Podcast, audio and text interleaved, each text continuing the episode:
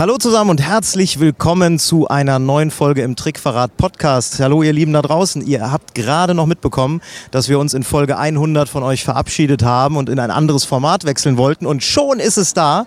Und heute sind wir hier äh, einer, in einer ganz besonderen Location. Wir sitzen nämlich auf einer riesigen Plaza vor einem gigantischen Convention-Zentrum in Südkorea, in Busan von der Weltmeisterschaft der Zauberkunst und präsentieren euch heute eine Interviewfolge mit ganz besonderen Gästen, die eine ganz besondere Aufgabe hier auf diesem Kongress übernehmen. Und die stellt euch der Ingo jetzt vor.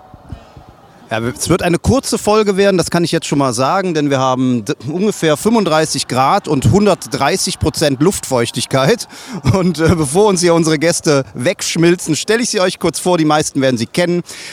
Ladies first natürlich, das ist Tamara aus dem Regie-Team des MZVDs. Die, die schon im Wettbewerb waren von euch, werden sie besonders gut kennen, denn sie ist diejenige, die euch nachher sagt, deine Probe ist jetzt vorbei nach zehn Minuten. Der Lars, den viele von euch wahrscheinlich als den Mann am Licht kennen. Ohne ihn ist es immer dunkel. Und dann gibt es noch den Stefan.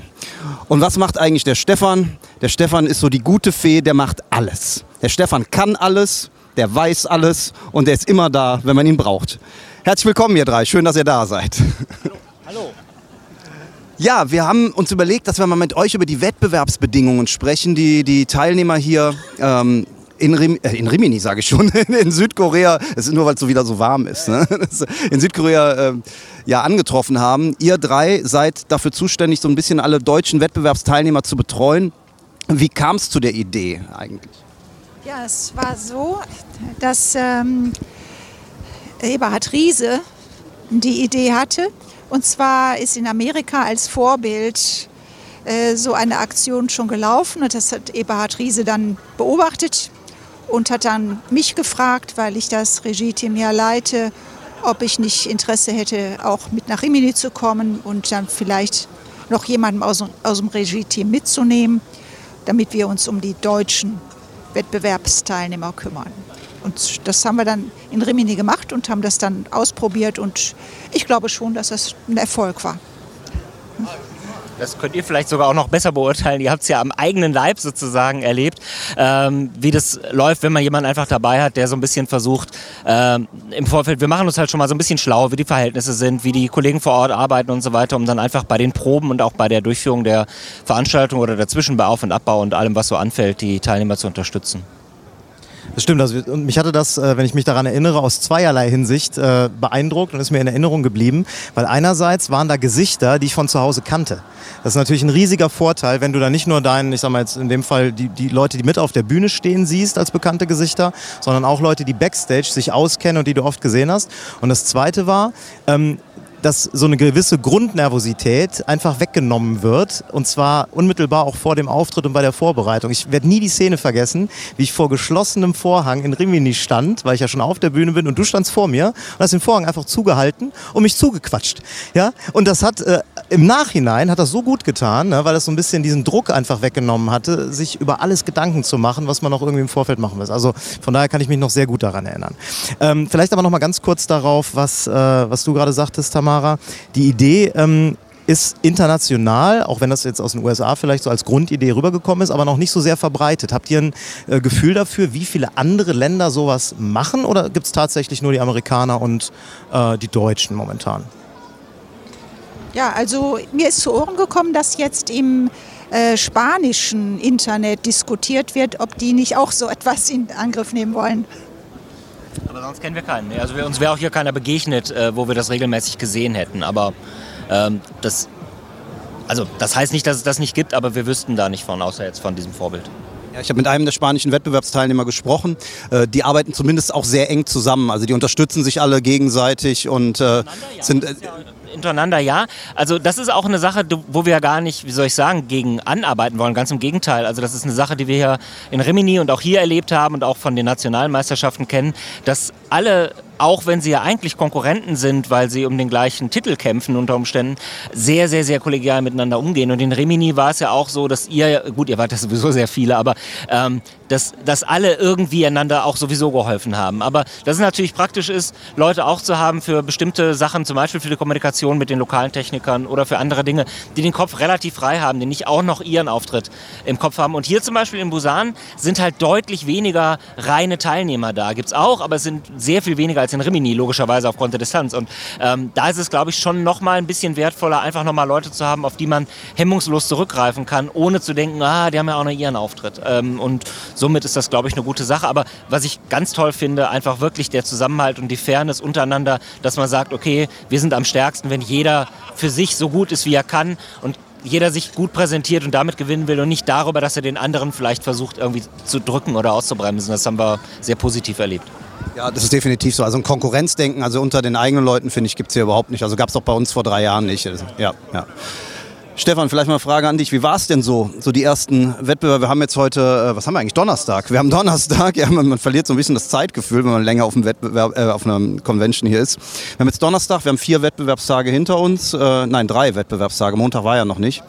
Ich kann nicht mehr zählen, merkst du das? ich gebe mal das Mikro ab an Stefan. Stefan, äh, erzähl mal so ein bisschen, ja. wie waren so die ersten Tage? Also jetzt für mich waren es die ersten vier Tage. Wir hatten Montag ja auch schon Proben. Ähm, es war sehr interessant. Äh, die meisten Nummern kannten wir zwar schon von, von den deutschen Meisterschaften. Und äh, es war echt super hinter der Bühne. Es war sehr entspannt. Obwohl die Teilnehmer teilweise sehr angespannt sind, konnten wir die echt beruhigen. Ne, wir haben denen so ein bisschen äh, die Luft rausgenommen und haben die versucht zu beruhigen. Wir haben denen beim Aufbau geholfen und dann das Interessante war ja auch, dann sehen andere Länder, wie wir schon eben Spanien genannt hatten, ne, die haben dann gesehen, oh, da ist einer, der kennt sich mit sowas aus, den spreche ich doch mal an oder der sieht wichtig aus. Und da wir ja hier so einen kleinen Dresscode haben im MZVD, dass wir halt dunkel angezogen sind, wir haben unsere T-Shirts mit den Namen drauf, sehen wir wohl wichtig aus. Ne? Also ich bin von mehreren jetzt angesprochen worden, ob ich denen halt mal eben kurz helfen kann. Ich hatte Werkzeug halt dabei, habe den Spaniern geholfen bei einer bestimmten meinem Problem. Ich durfte einem Franzosen noch äh, ein Loch in, den, in einem Rohr bohren. Also es ist, äh, es klingt jetzt schlimmer als es ist. Aber es ist halt so, ähm, wir sehen wohl ähm, wichtig aus, als wenn wir dazugehören würden. Wir sind auch immer da. Wir sind aber auch immer da und das ist das Gute. Und mittlerweile kennt ich das äh, Regie-Team, die halt hier die Hauptverantwortung haben, uns auch schon und die kommen schon langsam auf uns zu und stellen uns schon Fragen, wo wir denken, das ist nicht unser Aufgabengebiet, ne, wendet euch bitte an den Veranstalter. Wie gehst du denn damit um, wenn du solche Anfragen von anderen bekommst? Ich meine, du hast jetzt gerade erzählt, du hast denen auch geholfen, den Kollegen, aber das kann natürlich schnell Überhand nehmen, weil ihr seht offiziell aus, ihr habt einen Dresscode, nicht alle erkennen, dass das jetzt nur für die deutschen Teilnehmer gedacht ist. Was macht ihr denn da? Also hart abweisen oder mal ein Auge zudrücken oder mal zwei, weil ihr seid ja irgendwie in erster Linie für die deutschen Teilnehmer da, ne? Team Germany mit auf die T-Shirts schreiben. Ja, genau. Also Team Germany müssten wir vielleicht noch drauf haben. Natürlich werden die Deutschen hier bei uns bevorzugt. Ne? Wenn wir da mal einen Moment Luft haben, ne, sind wir natürlich ja nicht abgeneigt, weil äh, wir sind hinter der Bühne sind wir echt eine Familie. Man hilft sich miteinander. Wenn eine große Illusion getragen wird, kommen natürlich auch die anderen aus den anderen Ländern und fassen eben kurz mit an, wie heute bei Willi Auerbach und gestern auch schon. Das ist alles kein Problem. Also es ist echt ähm, eine nette Stimmung hinter der Bühne, muss ich mal echt sagen. Ne? Da ich das erste Mal dabei bin, aber es macht Spaß.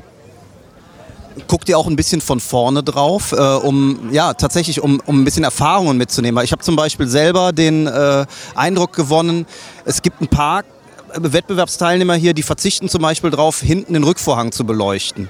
Und das ist gerade bei den einzelnen Sprechern oft echt ein Problem, weil die total absaufen auf dieser unglaublich tiefen Bühne. Und ähm, da habe ich so gedacht, Mensch, wir müssten eigentlich den, äh, den Leuten allen sagen, verzichtet bloß nicht auf das Licht auf, auf der Rückwand. Das sieht furchtbar aus äh, ansonsten. Also solche Dinge, äh, achtet ihr darauf auch? Ja, also ich sag mal jetzt gerade alles, was mit, mit Technik und insbesondere mit Licht zu tun hat, ist natürlich was, wo ich schon sehr drauf schaue, auch was die international so machen. Ähm, auch wie das Regie-Team das umsetzt, ganz klar. Äh, das ist natürlich die Anna, die äh, äh Lichttechnikerin aus äh, Stockholm von dem äh, Regie-Team, das hier das alles durchführt. Ähm, interessanterweise arbeiten die sowohl beim Ton als auch beim Licht mit den gleichen Systemen wie wir. Das ist ganz praktisch. Da hat man also sehr, einen sehr direkten Kommunikationsdraht. Das ist schon ganz schön. Ähm, aber wir gucken natürlich auch, wie die Lichtstimmungen so aussehen, die die anderen so machen. Das ist natürlich auch eine Inspirationsquelle, beziehungsweise auch genau, was du gerade sagst. Manchmal macht man das bewusst, dass man diese, diese Tiefe hat, aber hier ist es halt immer, dass man ein bisschen gucken muss. Es gibt diese beiden großen LED-Leinwände rechts und links der Bühne, auf die live immer das übertragen wird, was auf der Bühne stattfindet. Ähm, und man muss immer so ein bisschen versuchen, so einen Kompromiss zu schaffen, ein Fernsehlicht zu leuchten und aber vor allem auch ein Bühnenlicht. Zum Glück ist es nicht so schlimm wie in Rimini, dass es primär ein Fernsehlicht war. Das ist grundsätzlich unterschiedlich, weil auf der Bühne Licht eingesetzt wird, um natürlich Helligkeit zu erzeugen, aber primär auch um Kontraste zu erzeugen, starke dramatische Effekte unter Umständen zu haben. Beim Fernsehen benutzt man Licht in der Regel eher, um Kontraste wegzubekommen, damit die Kamera den, das gesamte Bild erfassen kann. Und ähm, da ist es tatsächlich, was du gerade sagst, gerade auf den Videoleinwänden ist diese schwarze Leinwand hinten, äh, diese schwarze Fläche hinten ähm, für viele ein Problem. Ähm, wir versuchen es nicht zu benutzen, weil wenn es nicht dramaturgisch oder tricktechnisch relevant ist. Also bei irgendwelchen Sachen, die Black Art benutzen, brauchst du natürlich einen schwarzen Hintergrund vorn. Aber so gesehen, wir gucken und ich bin allerdings einer derjenigen oder der wenigen von uns, der ab und zu mal von vorne drauf gucken kann, weil ich halt oft hinten am FOH stehe und die Einsätze äh, gebe oder nochmal versuche mit den Leuten nachzujustieren oder so. Ähm, hinter der Bühne sehen wir in der Tat entweder das Bild von der Seite, also oder ähm, wenn überhaupt mal auf dem Fernsehmonitor. Also ich könnte, wenn ihr jetzt auch uns auch fragt, wie stehen wir so im Vergleich zum Rest könnte ich gar nichts sagen, denn wir haben so gut wie nichts äh, von den anderen Shows gesehen. Gibt es denn, um mal so einen wirklichen Blick backstage äh, ins, aus dem Nähkästchen im Grunde zu erzählen, gibt es denn eine Situation, die in den letzten drei Tagen passiert ist, wo ihr sagtet, oha, da mussten wir total improvisieren, weil irgendwas nicht funktioniert hat? Oder da mussten wir besonders äh, ähm, beruhigend auf die Teilnehmer einwirken? Ihr müsst ja keine Namen nennen, aber es passiert bestimmt irgendwas Spannendes. Was, was fällt euch da so als erstes ein? Tamara, ist dir da irgendwas in Erinnerung? Ja, also es war ein Wettbewerbsteilnehmer, der ein bisschen spät zur Probe kam. Also nicht zu spät, aber später, als ich dachte. Denn wenn ich Wettbewerbsteilnehmer bin, dann bin ich ja rechtzeitig da, versuche ich jedenfalls. Vielleicht auch noch ein bisschen vor der Zeit, denn es kann immer mal passieren, dass, man, äh, dass eine Nummer ausfällt und dass man dann vorgezogen wird. Also dieser Wettbewerbsteilnehmer kam ein bisschen spät. Und als ich ihn da fragte, wo er denn so lange geblieben sei, sagte er, er hatte ein Problem mit der Toilette, den falschen Knopf gedrückt und war von oben bis unten nass. Dazu müssen wir vielleicht erklären, hier in Korea gibt es sehr seltsame Toilettensitze. Wenn man da reinkommt, blickt man erstmal auf fünf Knöpfe.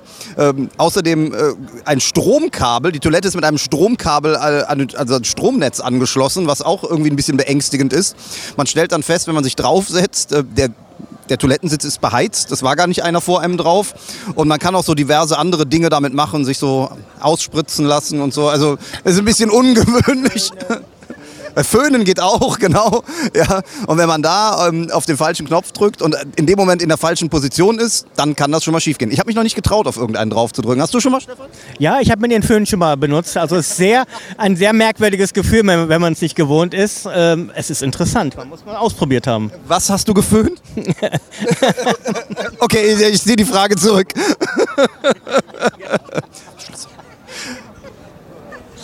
Ja, ihr Lieben, vielen, vielen Dank erstmal für den Einblick. Ich glaube, ähm, das war für alle, die zu Hause geblieben sind, eine spannende Sache, hier mal zu hören, wie ihr so arbeitet, was äh, die Kollegen auch hinter der Bühne erleben. Und ich bin sehr gespannt, was uns jetzt morgen am letzten Wettbewerbstag noch erwartet.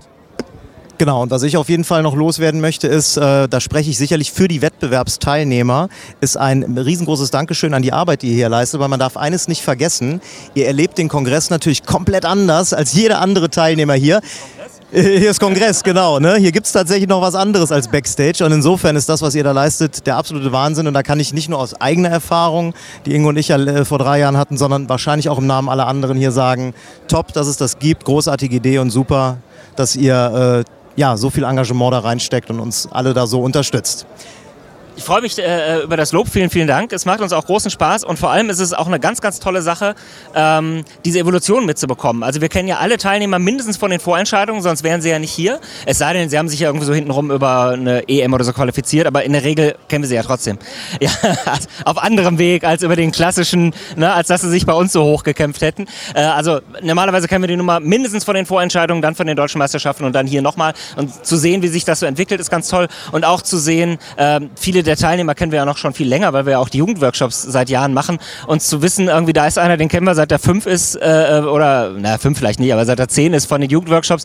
Und, und jetzt äh, sehen wir den bei FISM teilweise. Gott, sind wir alt geworden. Scheiße. Naja, ja, aber ähm, das. Du, ne? Ja, besonders ich. Ja, ja, stimmt. Ich bin's geworden. Äh, egal. Ähm, aber das ist natürlich schon eine tolle, äh, tolle Entwicklung und es macht dann auch enorm Spaß. Auch eure Nummer kennen wir eigentlich von Anfang an sozusagen und so die Evolutionen dann so mitzuerleben. Ähm, ist auch eine, eine tolle Sache und auch für uns schön, dass der Zirkel äh, das so haben möchte und uns das auch ermöglicht. Super. Dann nochmal vielen, vielen Dank an euch. Und jetzt würde ich sagen, gucken wir uns gleich noch die Abendgala an am Donnerstag. Und das nächste Mal, wenn wir berichten, dann können wir euch wahrscheinlich schon erzählen, wer hier abgeräumt hat. Und wir hoffen natürlich, dass die Deutschen dabei sind. Macht's gut. Viele Grüße aus Busan. Ciao. Tschüss. Perfekt. Vielen Dank. Super, danke. Haben wir wieder eine Folge?